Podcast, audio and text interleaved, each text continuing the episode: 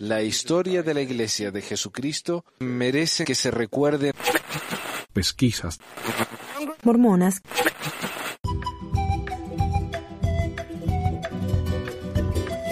Hola mi gente, bienvenidos a otra edición de Pesquisas Mormonas, les habla Manuel. Voy a hablar hoy acerca de algo que me, me interesa a mí, a mí como yo les digo una y otra vez, a mí me interesa mucho la historia de la iglesia. Los temas sociales me fascinan, aunque ya está cansando, honestamente, ya se está repitiendo. Todos los escándalos de la iglesia no sale de, de las noticias con las estupideces que hace, pero ya me está aburriendo. Yo quiero volver a algo divertido. La semana pasada hablé acerca de eh, cómo hay muchos mormones publicados en sitios oficiales mormones que hablan acerca de eh, cómo se puede curar la homosexualidad y cosas así, ¿no? Sé que hay temas psicológicos que podemos hablar, de la psicología, de la sociología, sociología más importante para mí, eh, de ese tipo de cosas, pero la historia me fascina, así que hoy vamos a hablar de un tema que a mí me parece muy divertido, mucho más ligero y, divertido que el de las semanas anteriores, que es todo puras noticias y críticas de las cosas nuevas de la iglesia, que se las merece y vamos a seguir hablando de eso, pero quiero darme un descanso, así que hoy vamos a hablar de un artículo escrito por el gran Grant Palmer, eh, una persona que era, no sé si director de pero definitivamente era maestro de, seminario en la iglesia e instituto, y después se fue de la iglesia y tuvo que aguantar el pobre una carrera entera en la iglesia y cuando se fue, jubiló, por fin em, pudo salir de la iglesia y, y, decir que era realmente lo que él pensaba, se, entusiasmó, escribió un libro que es el libro más popular eh, crítico de la iglesia, se llama eh, Insider's View of Mormon Origins o la perspectiva interna del origen de la iglesia mormona, que es en, en inglés, obviamente, es el libro más popular entre la comunidad ex mormona y que quiere realmente aprender acerca de cosas que no se enseñan en la capilla. Este hombre falleció hace el año pasado, creo, o este año, eh, muy recientemente. Y este hombre estuvo en mi presentación que yo di acerca de la iglesia en Latinoamérica, así que fue un gran privilegio. Él y Sandra Tanner. Realmente, con ellos dos solos ya me hubiera conformado. Pero este hombre escribió un artículo llamado Las acusaciones sexuales contra José Smith y los comienzos de la poligamia en Así que digo, un, un tema muy divertido, muy entretenido para nosotros. Este artículo fue publicado por el maestro Gilmar y se puede encontrar en Libres de Fe Manipulada en libresdefe.blogspot.com. Los invito a que lean eso porque realmente es, es un gran sitio. Pero antes hablemos un poco acerca de las noticias rapidito. Realmente no, me, no, estoy muy interesado en las noticias, como le digo, estoy medio aburrido ya. Pero hoy es la conferencia. Hoy es la conferencia, así que tenemos que al menos mencionarlo. Mi suegra no me invitó a la conferencia por la primera vez en 15 años. Así que esa es la primera noticia. Eh, gracias a todos por las felicitaciones. Gracias, gracias. Realmente una tortura ver la conferencia con mi suegra. Pero ya está, se acabó. Las reuniones de la capilla, esa es la gran noticia, la gran revelación que ha presentado el, el gran profeta moderno, que para él es todo revelación. Este, este es el primer profeta en mucho tiempo que habla de revelaciones continuamente. Lo único que falta es que venga y que nos diga que Dios, eh, su amigo Dios vino y le, y le contó algo y esto es lo que le dijo, porque él, él es, muy, es muy profético en sus palabras. Pero este profeta moderno nos ha dicho que Dios le dijo que ahora la capilla tiene que durar dos horas. Por supuesto, no Dios, dice que hubieron estudios, ellos hicieron programas pilotos en algunas capillas donde hicieron capillas por dos horas por un par de años y a la gente le gusta, obviamente, porque a nadie le gusta ir a la iglesia. Primero que nada, y mucho menos por tres horas. Tres horas. Ahora en vez de tres horas va a ser dos. La reunión sacramental bajo de 70 minutos a 60. La segunda hora va a ser la primer, el primer domingo y el tercer domingo en la escuela dominical. El segundo domingo y el cuarto domingo se van a, va a ser el sacerdocio o la sociedad de socorro o las mujeres jóvenes o los hombres jóvenes. Y la tercera hora, uno supuestamente tiene que ir a la casa y estudiar las escrituras individualmente o como familia. Porque los estudios que han hecho ah, demuestran que eso es mucho más eficaz. Aunque no sé por qué les hace falta hacer estudios y programas pilotos cuando Dios le podría haber dicho directamente, eh, cambien esto. Es la voluntad de Dios, ¿no? Y para los que no han estado en la iglesia mucho tiempo, yo les cuento que hace, hace décadas, eh, yo estoy en la iglesia hace 25 años y nunca lo vi, o sea, tiene que haber sido hace 30 años más. Eh, la capilla no era los domingos tres horas, no, era una cosa de toda la semana. Uno iba los domingos a la reunión sacramental, otro día iba a, la, a, la, mutual, a los hombres jóvenes, mujeres jóvenes, eh, los padres iban a, sus reuniones de la escuela dominical y eran eran días diferentes de la semana, era una cuestión de toda la semana, más el seminario, instituto, más las reuniones de obispado de los padres, de sociedad de. Era una cosa de, loco. Iban a la capilla casi todos los días. Eh, a eso lo redujeron a un día, a tres horas, y ahora lo han reducido a dos horas. Y algo similar pasó con los Garmin, porque los Garmin eran un, un enterito que iba del cuello hasta los tobillos y hasta las mangas de la camisa, y era una pieza con botones Después lo fueron cambiando, ya pasaron de botones a cierre, después se convirtió en dos piezas con mangas cortas, eh, pantalones cortos, ahora cada vez son más cortos, más estilizados, tienen telas diferentes. Es... Y, yo he visto mujeres con mangas muy cortas, y yo sé que están usando Carmen porque se le ve un poquito, pero nada que ver, ¿eh? Nada que ver, las cosas han cambiado muchísimo para hacerlo más cómodo, cada vez más cómodo, porque a la gente no le gusta. Ellos se dan cuenta que a la gente eso lo pone incómodo y no les gusta y lo cambian. Otra cosa, han cambiado, vio que hace unas semanas cambiaron el, tema este de que ya no quieren que a los mormones les digan mormones. Quieren que le digan santo los últimos días, o la iglesia de Jesucristo, o la iglesia, el, el evangelio restaurado, quiere que les digan. Eh, entonces están empezando a cambiar ciertas cosas. Cuando uno va a mormon.org ya no dice nada de mormones, simplemente dice la iglesia de Jesucristo. Pero hay una sección medio escondida que dice cómo es ser mormón y todavía está eso. Pero más que nada eh, han, han tratado de eliminar todo eso. Y el nombre del coro del tabernáculo mormón. El coro del tabernáculo mormón tiene más de 100 años, creería yo. A ver, déjame ver. Se fundó en 1847, o sea que acaba de cumplir 171 años. Después de 171 años, le han cambiado el nombre. De coro del tabernáculo mormón a coro del tabernáculo en la manzana del templo. Un poquito más largo. A ver, el amigo Robert Telles publicó en nuestra página, en nuestro grupo de Facebook, y dijo, para los posibles mormones activos que haya al, el grupo, voy a dejar algo claro. La decisión de eliminar la palabra mormón como identificativo de la iglesia, ya sea para designar al coro o a la iglesia en general, no es de ninguna manera inspiración ni una revelación. Es una decisión personal de Nelson, quien siempre ha tenido esa idea en la cabeza, aunque los presidentes no estaban de acuerdo. Eso es lo que dijo Nelson en 1990. Y ahí ya un discurso que él dice, y así será mi iglesia llamada, en 1990. Y esto es lo que dijo Hinckley, contradiciéndole disimuladamente, en un discurso en el que Hinckley dijo, la gente nos dice mormones, no es nuestro nombre, no es el nombre de la iglesia, nosotros somos la iglesia de Jesucristo, pero no se puede cambiar la cultura. Si la gente nos va a decir mormones, que nos digan y nosotros después podemos clarificar que no es el nombre de la iglesia, podemos empezar la conversación. Pero Nelson hace mucho ya ha venido con esto, de que él quería, insistía, de que la iglesia se llama esto, y Hinkler no le importaba, Monson no le importaba. Pero ahora que es el jefe, el jefe de Sote, él va y, decide, ¿no? Que no, basta. Y eso es lo que, lo que pasa, ¿no? Cuando alguien tiene un, algo que le interesa mucho y se convierte en el jefe de Sote. Otra cosa eh, que ha salido en las noticias es, y que honestamente a mí no me, no me ha interesado mucho.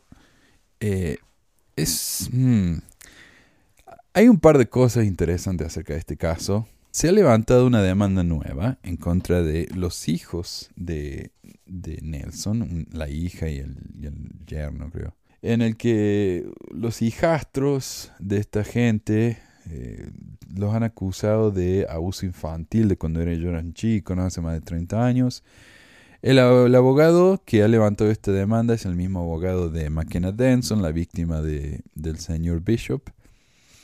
Así que para mí es, eso es serio. O sea, ese hombre yo lo tomo muy en serio. Pero, no sé, este, esta demanda ya, ya había existido anteriormente, fue desechada por el juez y ahora la levantaron de nuevo, no sé. Ah, yo me imagino que si esta gente realmente son víctimas, es un crimen horrible que definitivamente necesita ser reinvestigado por más que el juez haya decidido desecharlo.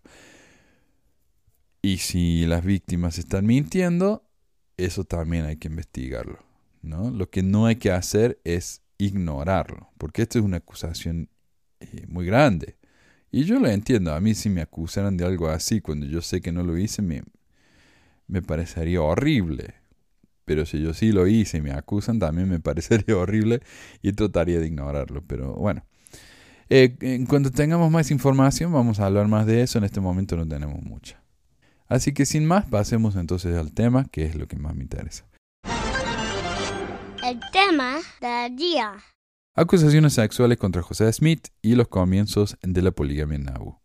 Durante las últimas décadas, muchos libros y artículos han sido publicados sobre varios aspectos de la poligamia de José Smith. En esta pieza se condensa ese corpus de material, confiando en que un público más amplio puede llegar a entender el comportamiento sexual de Smith durante su vida. El artículo analiza 1. Las influencias que pueden haber cambiado el pensamiento monógamo de Smith.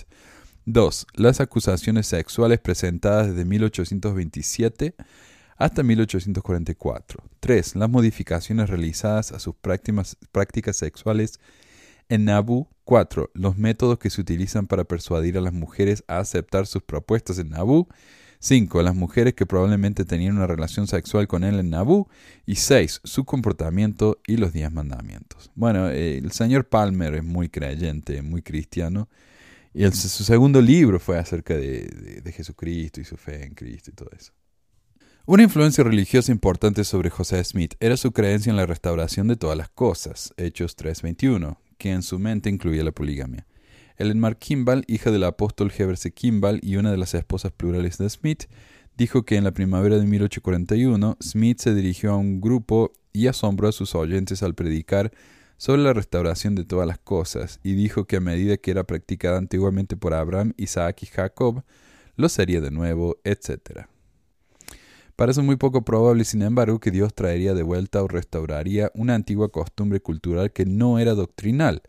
No hay evidencia en el Antiguo o Nuevo Testamento de que Dios ordenara o se dirigiera a cualquier profeta o rey para que practicara la poligamia. Era una cosa cultural practicada como una preferencia por algunos. Las relaciones personales dentro de las familias polígamas fueron difíciles y no muy exitosas en el Antiguo Testamento.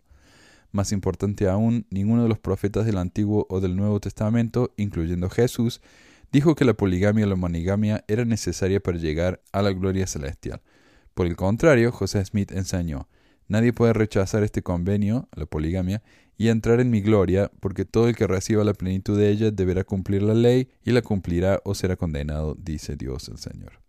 Una segunda influencia probablemente de José Smith fue la experimentación social y las ideas que fueron expresadas por algunos de sus contemporáneos. La primera mitad del siglo XIX en Estados Unidos fue un caldero de inventiva social y económica. La sociedad comunitaria de Ann Lee, los Shakers, y la filosofía de John Humphrey Noyes, el amor libre, son conocidas por los estadounidenses. Su comunidad Oneida en Nueva York enseñaba que las relaciones sexuales entre adultos que consienten no era pecado, incluso entre las personas casadas. El comportamiento sexual de Smith fue muy similar como lo vamos a observar. Al igual que Anne Lee y John Humphrey Noyes, eh, Smith llevó a cabo sus propias empresas económicas y sexuales. Sí, la empresa económica, ¿no? Como el banco que hizo y sus negocios y todo eso. Además de la ley de consagración y todo eso. En la siguiente cita observe que algunos grupos perfeccionistas creían que los matrimonios realizados en la tierra eran válidos por la eternidad y que Robert Matthews se, reivindica el poder de disolver los matrimonios de otras personas. El historiador Richard Van Wagoner resumió. En la década de 1830, otro grupo de santos surgió de la agitación social en Nueva York. Los discípulos de los predicadores evangelistas Erasmus Stone, Hiram Sheldon y Jarvis Ryder. Afirmaron que eran perfectos y que ya no podían pecar. Se hicieron conocidos como perfeccionistas. Como dice parte de su doctrina, todos los arreglos para una vida celestial se pueden hacer en la tierra. Las amistades espirituales pueden formarse y se pueden contratar vínculos espirituales válidos para la eternidad. Otro practicante del esposismo espiritual fue Robert Matthews, alias el profeta Matías. Matthew anunció que no todos los matrimonios realizados por él mismo y de acuerdo con su doctrina eran del demonio, y que había llegado a establecer una comunidad de bienes y esposas. En 1833, Matthews convenció a dos de sus seguidores que como pecadores no estaban unidos adecuadamente. Afirmó tener poder para disolver el matrimonio, tomó a la mujer como esposa para sí misma, profetizó que iba a convertirse en la madre de una generación espiritual y le prometió ser el padre de su primer hijo espiritual. Después de una breve pena de prisión, Matthews se presentó en la puerta de José Smith en Kirkland como Joshua el ministro judío. No se sabe si Noyes, los perfeccionistas o Robert Matthews fueron influenciados por Smith o influenciaron a Smith. Sin embargo, cuatro meses después de la visita de Matthews, el 3 de abril de 1836, él, Smith y Oliver Cowdery reivindicaron los mismos privilegios y poderes de los perfeccionistas y Robert Matthews. Aunque en 1832 José Smith ya estaba enseñando acerca de estas cosas, como el mismo ensayo de la iglesia lo dice y como lo mencionamos en el programa sobre el cara a cara con el elder Cook. La escritura de la iglesia, Doctrina y Convenio 110, 1 y 13 al 16, nos informa que percibían experiencias en sus mentes. El velo fue retirado de nuestras mentes y los ojos de nuestros entendimientos fueron abiertos, por lo que también fue recibida una segunda visión en esa época, en la que apareció Elías de pie ante ellos, otorgándoles las llaves lo que significaba que tal como las reivindicaciones de los perfeccionistas y Matthews, cualquier cosa que Smith sellara o desatara en la tierra o en el cielo, era aprobado por Dios porque, porque dichas llaves se entregan en vuestras manos. Más tarde observaremos cómo Smith utilizó este poderoso instrumento entre los miembros de la Iglesia y en su propia vida, pero por ahora vamos a discutir brevemente algunas de las acusaciones sexuales presentadas contra él en Nueva York, Pensilvania, Ohio, Missouri e Illinois antes de que éste estableciera la poligamia en 1841 en Nauvoo. Se sabe cada vez más entre los miembros de la Iglesia de Jesucristo de los Santos de los Últimos Días y la Comunidad de Cristo que José Smith Jr. practicó la poligamia a partir de su primer matrimonio polígamo que se ha documentado con Luisa Beeman el 5 de abril de 1841. Sin embargo, antes de ese primer matrimonio plural y después, por lo que, lo que por lo general es desconocido, fue acusado de conducta sexual ilícita con un número de mujeres desde 1827 hasta su muerte en 1844. Antes de 1827 no existen casos concretos de Smith siendo acusado de hacer avances sexuales no deseados a mujeres. En su historia oficial hizo informar que durante su juventud me vi sujeto a toda especie de tentaciones y juntándome con toda clase de personas. Frecuentemente cometía muchas imprudencias y manifestaba las debilidades de la juventud y las flaquezas de la naturaleza humana, lo cual me da pena decirlo, me condujo a diversas tentaciones ofensivas a la vista de Dios. Podría ser que la frase cometía muchas imprudencias y manifestaba las debilidades de la juventud y las flaquezas de la naturaleza humana se refería a encuentros sexuales con mujeres. La declaración de Smith puede estar refiriéndose a las muchas reuniones que a menudo corría, cada vez que la ocasión me lo permitía, dijo en Historia José mi Historia 1.8. Ciertamente se involucró, se involucró en avivamientos de la época, lo que lo llevó a juntarse con toda clase de personas, eh, según sus propias palabras. En dichas reuniones asistía asistían creyentes serios, burladores, amantes de la adrenalina, bebedores, hasta prostitutas. Los avivamientos eran conocidos por ser camas calientes de oportunidades sexuales, especialmente cuando las mujeres comenzaban a desmayarse y a caer al suelo inconscientes de su decoro. Bajo tal condición, escribió un historiador, una mujer dejaba a su lado toda la modestia, las reuniones de campo también atraían especialmente a prostitutas porque trabajaban por la noche. También en las reuniones campestres las jóvenes doncellas se desmayaban exponiendo todos sus encantos al público. La tentación era fuerte cuando los hombres y mujeres yacían juntos. Otro historiador escribió, más almas fueron engendradas que salvadas. En algunas reuniones de campo, los vigilantes cargaban palos largos y blancos mientras patrullaban los puntos de encuentro cada tarde para detener cualquier travesura sexual que los enemigos y burladores de las reuniones campestres hicieran. José Smith no identifica cuáles eran las tentaciones o las debilidades a las que estaba sujeto y que eran ofensivas a la vista de Dios. Los reclamos sexuales formulados contra su carácter comenzaron solo después de que se casó en enero de 1827. Desde 1827 hasta 1841, una serie de acusaciones sexuales fueron dirigidas contra Smith, varias de las cuales creo que contienen tan poca información que no son dignas de mención. Esta sección del artículo se centra en las declaraciones que tienen al menos alguna plausibilidad de ser ciertas. Vamos a empezar por discutir brevemente cada uno de estos reclamos sexuales que comienzan con las hijas de Josiah Stowe. Miriam y Rhoda Stowe. José Smith Jr. fue detenido bajo una orden por cargos severos el, del 1 al 30 de junio de 1830. Al día siguiente se llevó a cabo un juicio ante el juez Joseph Chamberlain en Bainbridge, Nueva York. Doce testigos fueron llamados, incluyendo Miriam y Rhoda Stowe, hijas de Josiah Stowe, de Bainbridge. Smith y el señor Stowe habían trabajado juntos en busca de una mina de plata desde octubre de 1825 hasta marzo de 1826.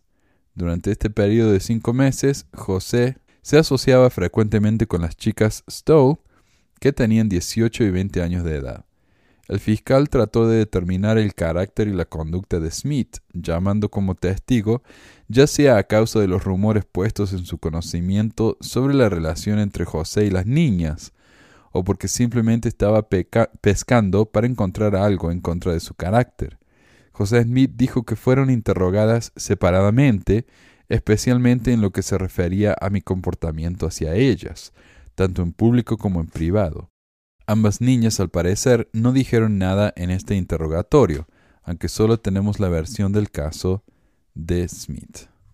Elisa Winters. El fiscal pudo haber llamado a las niñas Stoll como testigas en el, juicio antes de 1830 a causa de una acusación sexual más temprana, hecha contra Smith en las inmediaciones de Harmony, Pensilvania. Cuando José y su esposa Emma Hills Smith vivían en Harmony en 1827 hasta 1829, el primo de Emma, Levi Lewis, lo acusó de intentar seducir a, Elisa Winters, amiga cercana de Emma. Lewis dijo además que él estaba bien familiarizado con José Smith Jr. y Martin Harris y que les había escuchado decir a ambos que el adulterio no era ningún crimen. Harris dijo que no culpaba a Smith por su intento de seducir a Elisa Winters. Elizabeth, o Elisa Winters, nació en 1812, por lo que tenía 16 años de edad en ese momento. Ella a menudo estaba en casa de los Smith y permanecía mucho tiempo en compañía de la señora Smith. Las jóvenes mujeres eran amigas íntimas, dijo la residente de Harmony, la señora Ramantus M. Stoker. La abrupta salida de José y Emma en 1829 de Harmony puede haber sido precipitada en parte por las acusaciones de Levi Lewis de que José había actuado inadecuadamente contra la señorita Winters. Cincuenta años más tarde, el hermano de Levi, Hiel Lewis, repitió estas mismas acusaciones sexuales contra Smith en el Amboy Journal de Illinois. Marinda Nancy Johnson eh, algunas acusaciones sexuales similares se hicieron en contra de Smith en Hiram, Ohio, en la casa de John Johnson el 24 de marzo de 1832. José y Emma estaban viviendo con la familia de Johnson en ese momento. Luke Johnson, quien fue designado miembro del primer quórum de los doce apóstoles en 1835, también un hermano de Marinda, escribió, Mientras que José aún estaba con mi padre, una turba de cuarenta o cincuenta llegaron a su casa. Unos pocos entraron en su habitación en medio de la noche y Carnon Mason arrastró a José desde la cama por el pelo de la cabeza. Otro pelo había dolido mucho, me parece. A continuación fue capturado por tantos como pudieron asirlo y lo llevaron alrededor de cuarenta varas de la casa, tendidos sobre una tabla, y lo trataron de la manera más insultante y brutal.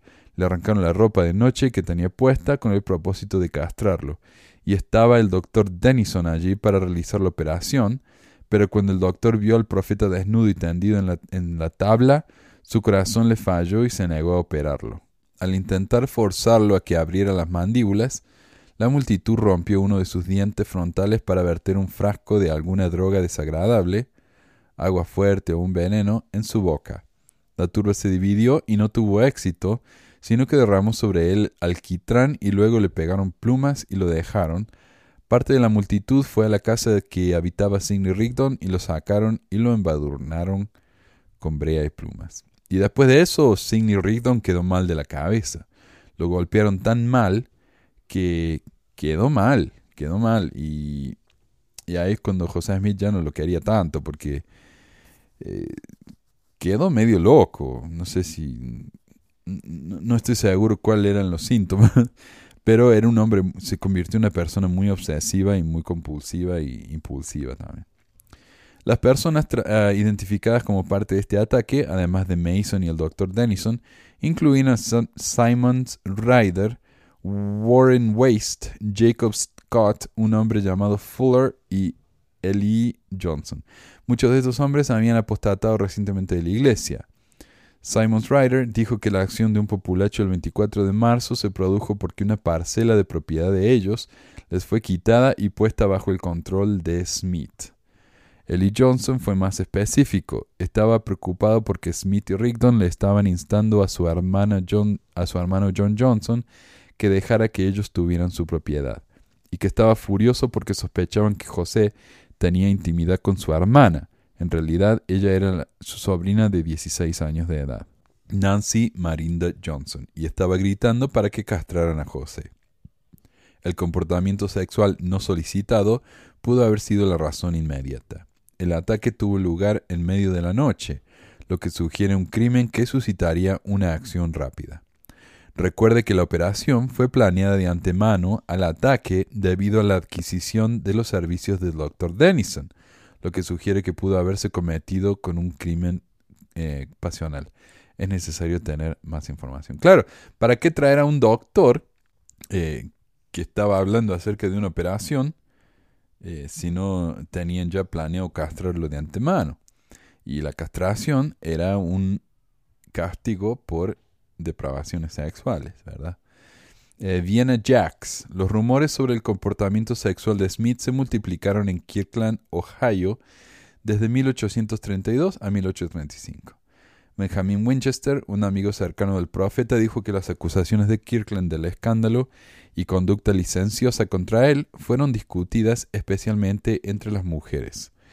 El nombre de José estaba conectado con las relaciones escandalosas en dos o tres familias.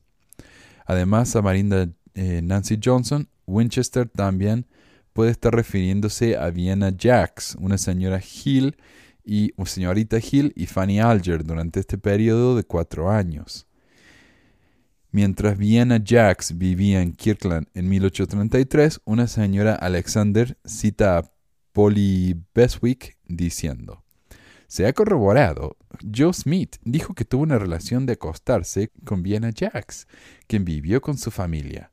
Polly me dijo que Emma, la esposa de José, le dijo que José se levantaba en medio de la noche e iba a la cama de Viena. Polly dijo que Emma estaba seria, inquieta y regañando y estaba enfadado y explotada. Joe se encerraba en una habitación y oraba por una revelación. Cuando salía afirmaba que había recibido una y se le contaba y que hacía todo lo justo. ¿Y a vos qué te parece, Alexa? Qué cochino. Yo sé, ¿no? Martin Harris, al recordar un tercer incidente del período temprano de Kirtland, dijo, en o alrededor del año 1833, la criada de José, una señorita Hill, eh, H-I-L-L, afirmó que el profeta le había, dicho, le había hecho propuestas indebidas a ella, lo que creó un gran rumoreo entre la gente. Cuando Smith llegó a pedirle consejo, Harris, suponiendo que no era cierta la historia, le dijo que no hiciera caso de la señorita, que estaba llena del espíritu del diablo y quería destruir al profeta de Dios. Pero de acuerdo con Harris, eh, Smith reconoció que había más verdad que la poesía en lo que dijo la chica. Acto seguido, Harris dijo que no tendría nada que ver con el asunto y que Smith eh, tendría que salir del asunto de la mejor manera que pudiera. William M. Macmillan, un ex apóstol mormón, se refiere a los detalles de este incidente, incluyendo el cómo José resolvió el asunto con Emma. Al escribir a su hijo mayor, Joseph Smith III, en 1861, McClellan dijo, su madre, si se siente dispuesta, le puede dar un catálogo bastante negro de los hechos que se remontan por la época de su nacimiento. En una carta de 1872, McClellan comenzó con el incidente de la señora Hill. Visité a su madre y familia en 1847, 28 de agosto, y sostuve una larga conversación con ella, retirados de la mansión de Naboo. Yo no le pedí que me dijera, pero yo le conté algunas historias que había escuchado, y ella me dijo que me habían informado adecuadamente. El señor Frederick G. Williams, miembro de la primera presidencia de la Iglesia durante el incidente con la señorita Hill, practicaba medicina conmigo en Clay County, Missouri, durante la última parte de 1838, y él me dijo que en su nacimiento, el 6 de noviembre de 1832, su padre cometió un acto con una chica Hill empleada en su casa. Emma lo vio y habló con él. Este desistió, pero la, pero la señora Smith se negó a quedarse satisfecha.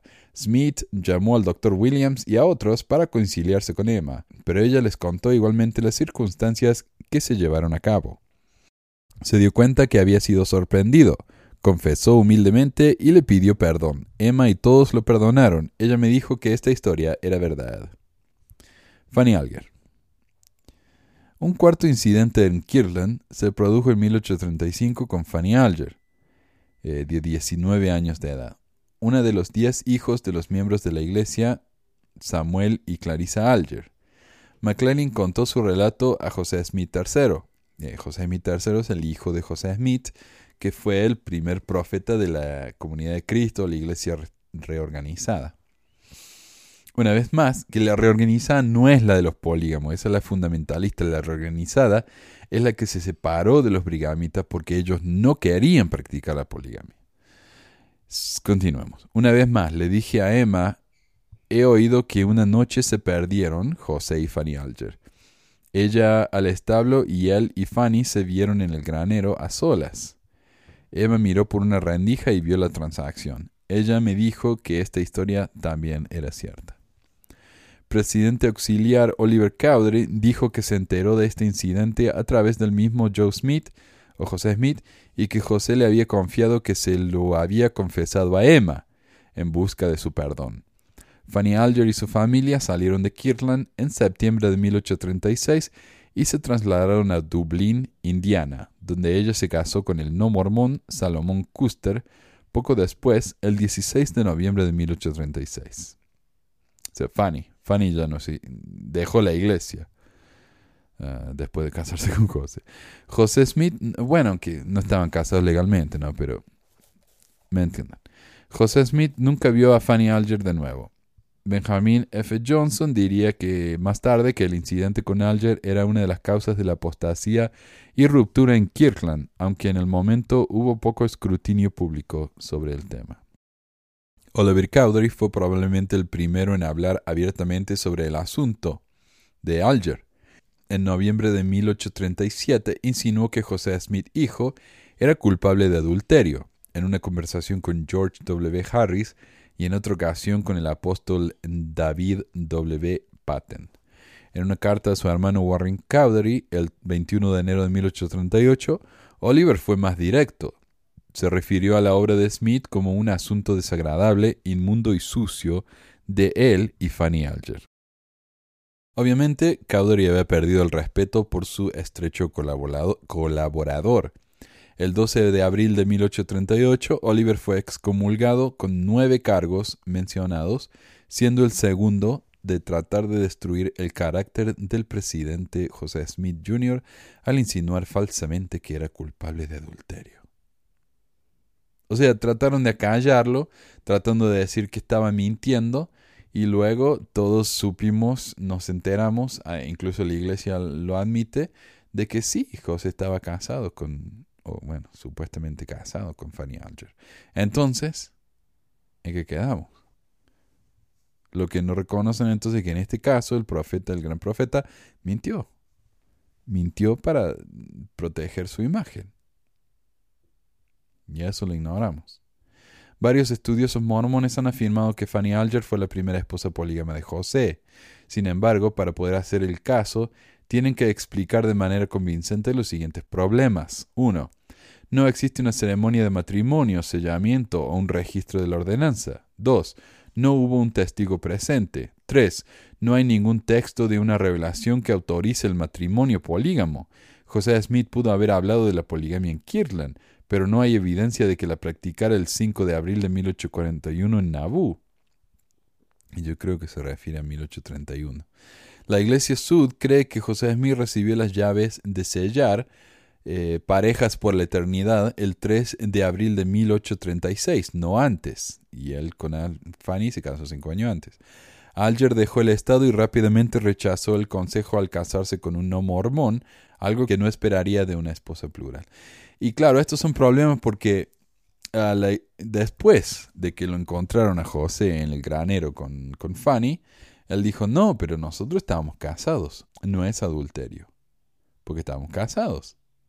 Sí, pero nadie se había enterado de ese casamiento, mucho menos Emma. Eh, nadie sabía de una revelación acerca del matrimonio plural. No hay ninguna revelación, no hay ninguna ceremonia. ¿Cuándo se casaron? ¿Cómo? ¿Con quién? ¿Quién los casó? No hay nada de eso. Entonces esto, obviamente, fue adulterio. Lucinda Harris. Lucinda y su marido George W. Harris se mudaron a Far West, Missouri, alrededor de 1837. En marzo de 1838, José y Emma se mudaron con los Harris y se quedaron con ellos hasta mayo. Sarah Pratt, esposa del apóstol Orson Pratt, en ese momento dijo después de su amiga Lucinda, La señora Harris era una mujer casada, una muy buena amiga mía. Cuando José hubo hecho su vil intento conmigo, fui con la señora Harris para desahogar mi dolor con ella. Para mi gran asombro me dijo, riendo a carcajadas, Oh insensata, no veo nada tan horrible en ella porque yo soy su amante desde hace cuatro años. Ah, claro, esto fue cuando Orson Pratt se lo mandaron a la misión y José se quiso casar con la esposa, Sara. Em, para eso lo mandó a la misión, se dice, ¿no? A ver si cuando estaba lejos la esposa lo, aceptaba a él. Entonces, uh, Sarah Pratt le contó horrorizada a Harris que el, el profeta se le quería levantar y la señora Harry dijo, no es tan malo, a mí también me lo hizo. no hay evidencia de un matrimonio o sellamiento plural antes de la ceremonia con Luisa Binman el 5 de abril de 1841. En ningún momento después de esta fecha Lucinda pudo haber sido sellada a Smith como esposa plural. Claro, eh, Lucinda eh, también supuestamente se casó con José Smith antes de que José Smith recibiera su revelación del matrimonio plural. Entonces, ¿era un matrimonio o era adulterio? Sarah Pratt, volviendo al tema. En algún momento a finales de 1840 o comienzos de 1841, Sarah Pratt dijo que José Smith le hizo proposiciones en dos ocasiones, pero a diferencia de Lucinda eh, Harris, ella lo rechazó. Sarah Smith informó diciendo, Hermana Pratt, el Señor le ha dado a mí como una de mis esposas espirituales, algo así como una concubina o una mujer para la noche, ¿no? Eh, esposa espiritual. Es el, el término como era conocido en esa época. Me ha sido concedida la bendición de Jacob, tal como Dios le concedió a los hombres santos de la antigüedad, y como la he visto con mucho favor y un sincero deseo de felicidad conyugal, espero que no vaya a rechazarme o negarme. Esta no es una oferta de matrimonio. Años más tarde, Sarah Pratt describe el modus operandi que José Smith utilizó con ella y varias otras mujeres. José no pensó en una ceremonia de unión o sellamiento durante muchos años. Él le solía declarar a sus posibles víctimas lo mismo que a mí. A Dios no le importa si pasamos un buen momento, eh, siempre y cuando otras personas no se enteren. Solo vino a introducir una ceremonia de matrimonio cuando descubrió que no podría conseguir a ciertas mujeres sin tal ceremonia. Creo que Luisa Beeman fue el primer caso de este tipo. Melissa Schindel. Melissa Schindel, esposa del coronel George Schindel, hizo una declaración jurada el 2 de julio de 1842 que se publicó en el Sangamo Journal el 15 de julio de 1842. La señora Schindel dijo que José Smith le preguntó en el otoño de 1841 si podía tener el privilegio de dormir con ella que era la voluntad del Señor que tuviera relaciones sexuales ilícitas con ella y que nunca procedió a hacer cualquier cosa de este tipo con cualquier mujer sin primero obtener la voluntad del Señor sobre el tema. Después de ser rechazado por Melissa, Smith le advirtió que nunca debía hablar de sus proposiciones hacia ella, porque tenía mucha influencia en Nabu, y que si ella hablaba iba a arruinar su reputación.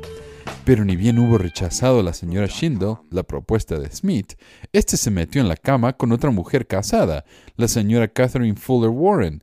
Como el médico John C. Bennett informó, Smith podía seducir a las mujeres diciendo que el Señor le había concedido la bendición de Jacob y que no había pecado en él. Y, esto es todo lo que voy a, voy a leer este, hoy voy a continuar eh, con la segunda parte de este ensayo en media semana. Pero hay un par de notas de, pie que quiero leer porque me parecen interesantes. Con respecto a las llaves que le entregó Elías a José y a Oliver, la nota de pie dice, Doctrina y Convenios 2, eh, 1 al 3, establece que cuando un ángel se, aparece, se le apareció a Smith en septiembre de 1823, citando Malaquías, diciendo que Elías revelaría a Smith el sacerdocio de Elías. Eh, el problema es que esta predicción no fue escrita o escuchada hasta 1838. Y esto se puede encontrar en José Smith, Historia 1, 38-39. Estos versículos, según los informes citados por el ángel a Smith en su relato de 1838, no aparecen en ningún relato previo de Smith. O sea, él se le iban ocurriendo cosas, ¿no? Para cambiar en la iglesia, y decía, oh, no, ¿sabes qué? Es que esto yo recibí una revelación hace 15 años diciéndome tal cosa. Y se dio así con muchas, como cuando recibieron el sacerdocio. ¿Por qué no le dijo a nadie? Pasaron décadas antes de que José y, Oliver Cowdery le contaran a alguien que habían recibido el sacerdocio. Interesante, ¿no? Con respecto a la cita de José en la que confiesa de que él cometió muchos errores, aclara aquí que en el Times and Seasons, volumen 3, número 11, 1842, eh, se añadieron las siguientes palabras después de la publicación de la confesión de José de que había hecho cosas malas. Y dice, esta confesión no es motivo para que se me juzgue culpable de cometer pecados graves o malos, porque jamás hubo en mi naturaleza la disposición para hacer tal cosa. Pero sí fui culpable de levedad, y en ocasiones me asociaba con compañeros joviales, etc., cosa que no correspondía con la conducta que había de guardar uno, que había sido llamado por Dios como yo. Mas esto no le parecerá muy extraño a cualquiera que se acuerde de mi juventud y conozca mi jovial temperamento natural. Hmm. Claro, eso, esa aclaración la debe haber escrito después, cuando la gente empezó a, a hablar de los rumores, ¿no? De las cosas que hizo él como joven. Con respecto a la conversación de, entre José Smith y Martin Harris, de que el adulterio no era ningún pecado grave, ah, antes de 1829, Lucy Harris, la esposa de Martin, dijo que la conducta de su marido con una tal señora Haggard pasó la mayor parte de sus horas de ocio con la señora Haggard e hizo sus regalos de artículos de la tienda y de nuestra casa. Se llevó estos presentes de manera privada y siempre que iba allí Fingía que iba donde algunos de los vecinos a hacer alguna diligencia o al campo. Después de estar fuera de la vista de la casa, tomaba un camino recto hacia la casa de Haggard, especialmente si el señor Haggard estaba fuera de la casa. A veces, cuando Haggard salía de la casa, iba hasta allí de la manera antes descrita y permanecía hasta las doce o la una en punto de la noche y a veces hasta la luz del día. Esto es una declaración jurada de Lucy Harris el 1 de diciembre de 1833. Algo más que también voy a hacer es la revista eh, del Mormon Interpreter, que es un supuesto diario académico de apologismo mormón, le responde a este ensayo. Así que el próximo episodio voy a leer el final de este ensayo y después voy a hablar acerca de la crítica de los apologistas a este ensayo del señor Palmer. Porque me parece justo, ¿verdad? y vamos a ver qué tal son esas críticas y si se merecen eh, lo, que dicen. Pero bueno, eh, eso es todo por ahora y nos vemos en, en unos días nomás. Hasta la próxima. Adiós.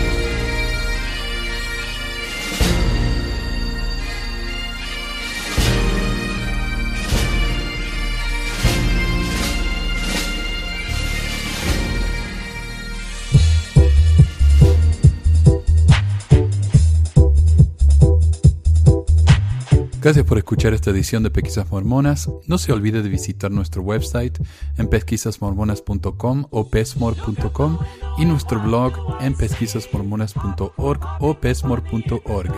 También tenemos un grupo de Facebook donde la discusión siempre es animada y si tiene un comentario, pregunta o hate mail, puede enviarlo a manuel.pesquisasmormonas.com. Y si por alguna razón ha abandonado la iglesia y ya no sabe qué hacer con todos esos miles de dólares extras ahora que ya no paga el diezmo, le agradeceríamos si nos envía uno o dos dólares por medio de Patreon en patreon.com barra o en paypal.me barra pesquisas mormonas para ayudarnos a cubrir los gastos de domain y hosting del podcast. Muchas gracias de nuevo y hasta la próxima semana. La música del comienzo del podcast es la canción de la primaria Historias del Libro de Mormón por Clive Romney. La canción previa a esta es la obra El Profeta del ex de Acevedo y esta es la versión de la banda Roosters de la canción de la primaria Palomitas de Maíz. ¿Por qué ayudar a pesquisas mormonas para que mi papá pueda parar los websites del podcast y de los videos. Gracias. Pues quizás hormonas.